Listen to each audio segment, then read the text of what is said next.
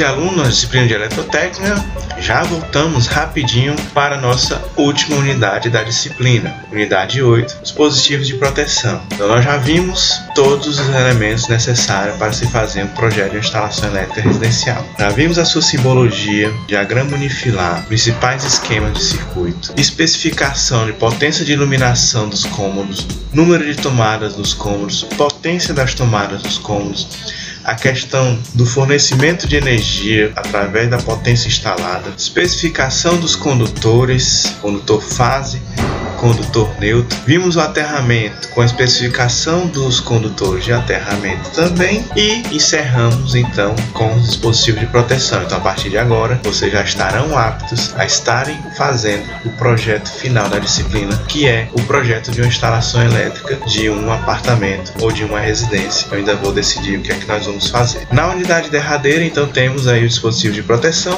proteção contra sobrecorrente e proteção contra choques elétricos. Vamos lá começar para terminar?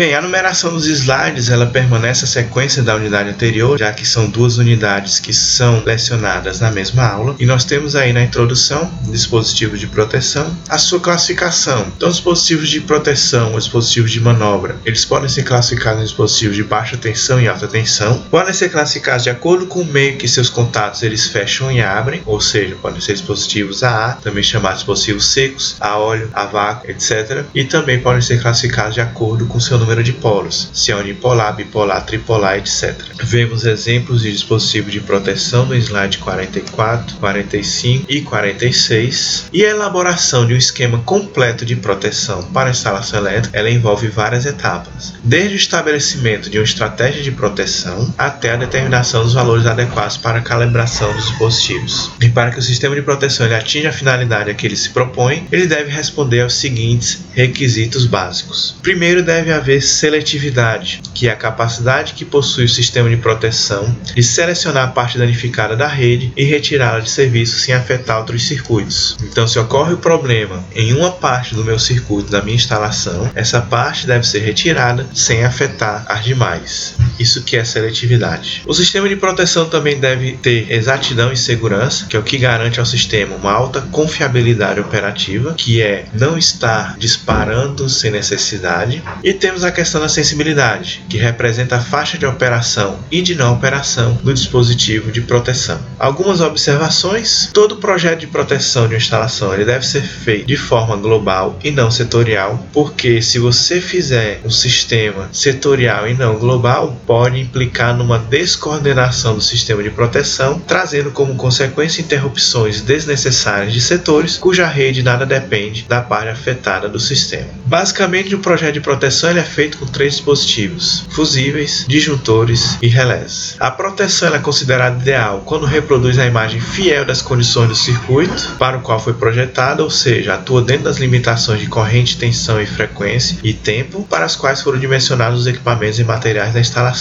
A capacidade de um determinado circuito ou equipamento deve ficar limitada ao valor de seu dispositivo de proteção, mesmo que isso represente a subutilização da capacidade dos condutores ou da potência nominal do equipamento. Os dispositivos de proteção devem ser localizados e ligados adequadamente aos circuitos, segundo regras gerais estabelecidas por normas. Para a proteção dos sistemas de baixa tensão, os condutores e equipamentos, de uma maneira geral, componentes do sistema de baixa tensão, são frequentemente solicitados por correntes e tensões acima dos valores previstos para operação em regime para os quais foram projetados. Exemplos de situações como essa: sobrecarga de corrente, corrente de curto-circuito, sobretensões e subtensões. Dessa forma, os dispositivos de proteção devem permitir o desligamento do circuito quando este está submetido às condições adversas anteriormente previstas. E na prática, como já foi falado, os principais dispositivos utilizados para este fim são os fusíveis, os disjuntores e os relés térmicos. Então temos aí exemplos de quadros de distribuição com as suas proteções no slide 51 e no slide 52.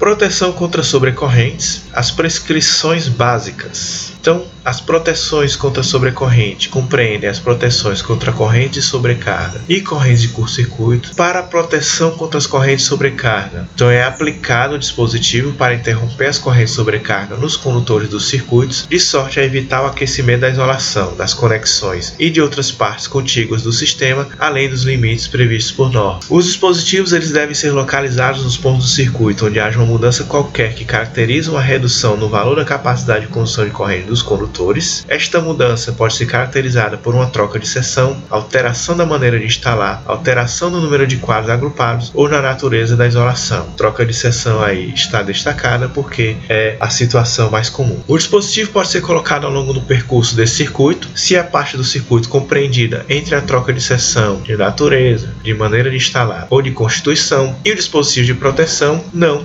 possuir qualquer derivação nem tomada de corrente e atender a uma das condições então eu posso tirar a minha proteção do meu quadro de distribuição e ficar entre o quadro de distribuição e o circuito desde que eu atenda a estas condições a seguir. Que seu comprimento não possa exceder a 3 metros, ser instalada de modo a reduzir ao mínimo o risco de curto-circuito e não estar situada nas proximidades de materiais combustíveis. Como a gente viu que são situações bem limitadas, então geralmente a gente vai ter as proteções dos circuitos lá no nosso quadro de distribuição. Em caso de circuitos de motor, não deve ser sensíveis à corrente de carga absorvida pelo mesmo, tendo no entanto as características compatíveis com o regime de corrente partida, tempo admissível com rotor bloqueado e o tempo de aceleração. Quer dizer, o dispositivo que for projetado para um circuito de motor, ele não pode disparar na hora que eu ligo o motor, nem se eu tenho a situação de rotor bloqueado e nem com relação ao tempo de aceleração. As prescrições básicas para proteção contra as correntes curto-circuito. Então, os dispositivos devem ter a sua capacidade de interrupção ou de ruptura igual ou superior ao valor da corrente curto-circuito presumida no ponto de sua instalação. A energia que os dispositivos de proteção contra curto-circuitos devem deixar passar não pode ser superior à energia máxima suportada pelos dispositivos e condutores localizados a jusante. O dispositivo deve ser localizado no ponto onde haja mudança no circuito que provoque redução na capacidade de condução de corrente dos condutores, semelhante à situação anterior contra sobre sobrecarga e a proteção do circuito terminal dos motores deve garantir a proteção contra as correntes curto-circuito dos condutores e dispositivos localizados a jusante. Se eu trabalho com circuitos terminais que alimentem um só motor, estes podem ser protegidos contra curto-circuitos utilizando fusíveis do tipo NH ou de AZ com retardo de tempo ou disjuntores com dispositivos de disparo magnético. Visto as prescrições básicas, vamos ver aí os dois principais dispositivos que eu vou utilizar em uma instalação elétrica residencial. Primeiro dispositivo de proteção à corrente diferencial residual. Esses dispositivos a gente já viu em outras aulas, vamos aqui reforçar e ver mais uma vez. Ele possui três partes funcionais no seu princípio de funcionamento, que são o transformador toroidal para detecção das correntes de falta, fase terra, o disparador que transforma a grandeza elétrica em uma ação mecânica e o mecanismo móvel e os respectivos elementos de contato. Então eu já havia falado anteriormente que nós temos aí esse transformador toroidal onde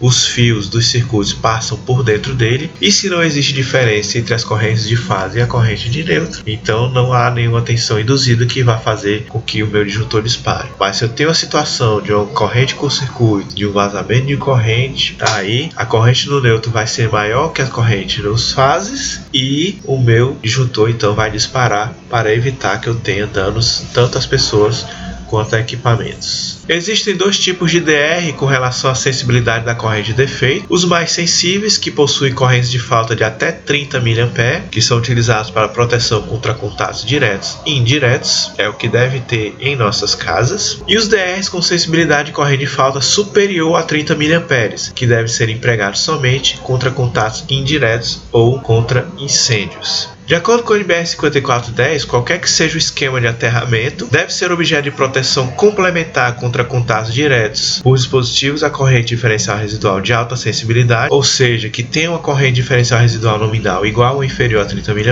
e a aplicação de DR deve seguir algumas das premissas básicas. Primeiro, que o uso DR não dispensa em qualquer hipótese o condutor de proteção. Depois, que os dispositivos DR devem garantir o seccionamento de todos os condutores do circuito protegido. O circuito magnético do DR deve envolver todos os condutores vivos dos circuitos protegidos, inclusive o condutor neutro, mas mas o circuito magnético do DR não deve envolver em nenhuma hipótese o condutor de proteção, o condutor terra. Devem-se selecionar os circuitos elétricos e os respectivos dispositivos DR, de tal forma que as correntes de fuga que possam circular durante a operação dos referidos circuitos não ocasionem a atuação intempestiva dos dispositivos. Se eu tenho um sistema TNC, eu só posso utilizar o DR se eu transformá-lo em um sistema TNCS, que é separar o neutro do terra. E são situações obrigatórias para o uso de DR. Circuitos que alimentam pontos de utilização situados em locais contendo banheira ou chuveiro elétrico, é obrigatório o uso DR. Circuitos que, em áreas de habitação, alimentam pontos de utilização situados em cozinhas, copas cozinhas, lavanderias, áreas de serviço, garagens e demais dependências internas molhadas em uso normal ou sujeitas à lavagem, cujos pontos estejam à altura inferior a 2,5 metros. e meio. Ainda é obrigatório o uso do DR em circuitos que, em edificações não residenciais, alimentam pontos de tomada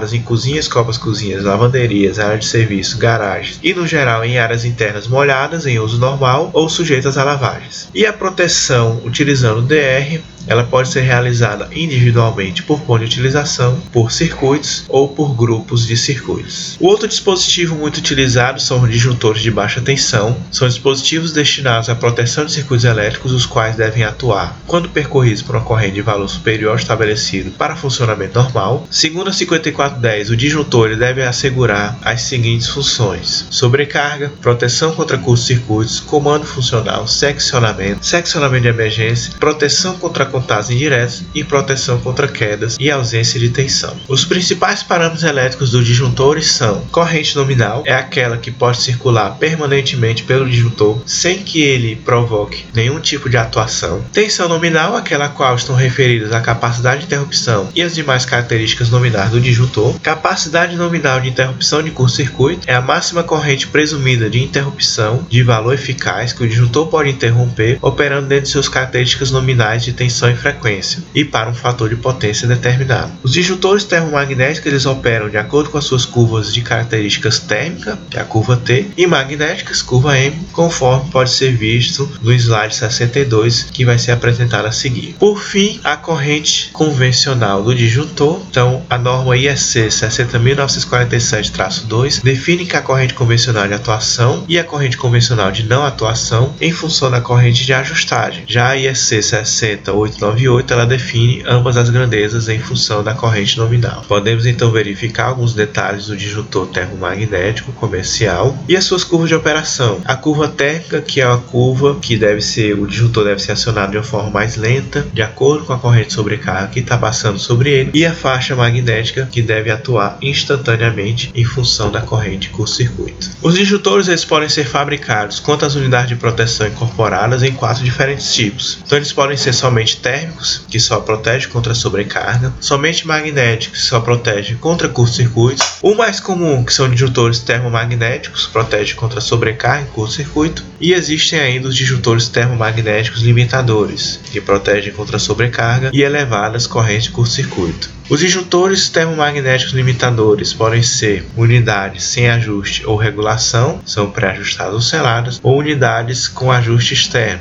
onde eu posso regular a corrente de atuação através de seletores, tanto na unidade térmica como na unidade magnética. Os disjuntores devem ser dimensionados pela sua característica I ao quadrado vezes T, que representa o valor máximo da integral de Joule, que o dispositivo deixa passar em função da corrente que circula por ele. Então nós temos aí um gráfico típico de integral de Joule de um disjuntor termomagnético, do slide 64, onde nós temos algumas regiões de operação. Na região 1, onde a corrente é menor que a corrente nominal, não existe nenhuma limitação de corrente, o disjuntor não vai operar, não vai atuar, o circuito funciona normal. Na região 2, que é quando eu tenho a corrente entre a corrente nominal e a corrente IM, eu tenho o tempo de disparo longo devido à temporização da unidade térmica. Então, se a minha corrente sobrecarga é pequena, vai demorar um tempo muito grande para o meu disjuntor disparar mas se a minha corrente sobrecarga ela já é grande e quanto maior é a minha corrente sobrecarga, mais rápido o meu disjuntor vai disparar. Na região 3, que a corrente ela é maior que o valor IM e menor que o valor ICN, o tempo de disparo curto devido à atuação sem temporização da unidade magnética, ela é praticamente instantânea. Ocorreu uma corrente curto-circuito, então o disjuntor deve disparar instantaneamente para que não haja nenhum dano à instalação ou ao circuito. E eu tenho a região 4 com a corrente acima de um valor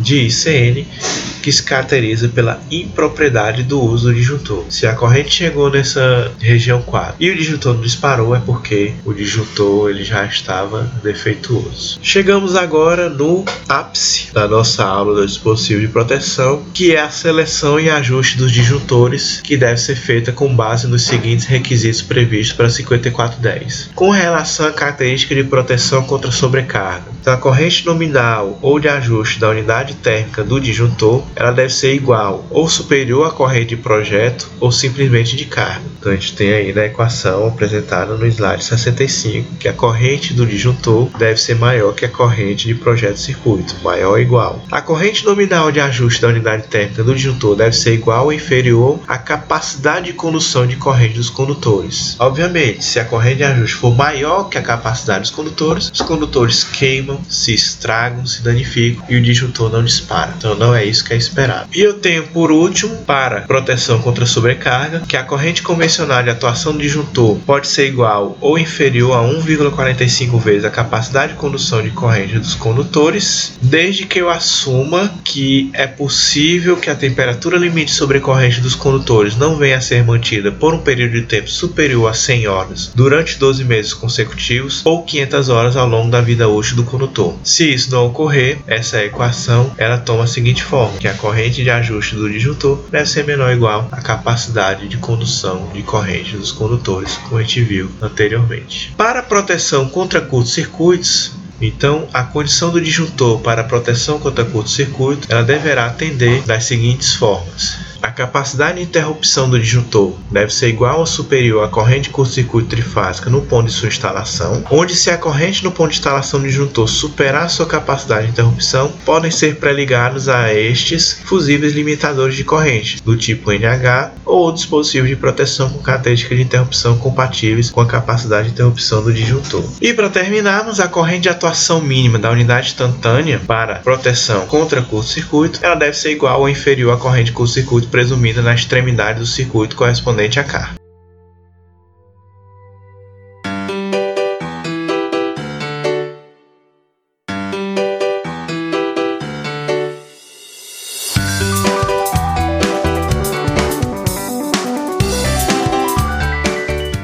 Então era isso, pessoal. Se vocês tiverem dúvidas, de, não deixem de entrar em contato com o professor. Encerramos assim a parte teórica da disciplina e vocês terão agora a provinha pela frente e o projeto final para fazer. Então encerramos aí esse podcast final da disciplina de eletrotécnica. Agradeço demais por vocês estarem na disciplina, estarem participando, responderam aos formulários lá no Google Forms, né, me deram esse feedback, acompanharam as aulas também por este meio do podcast, uma experiência nova aí, tentando ver se vai ser boa, se vai ser benéfico ou não. E é a resposta de vocês que vão, que vão me trazer esses dados. E assim encerro a parte teórica da disciplina de eletrotécnica. Aqui, professor Rafael Amaral, podcast final. Desejo a vocês tudo de bom na carreira de vocês, no curso de vocês. E um dia a gente se encontra por aí. Tchau, tchau, pessoal.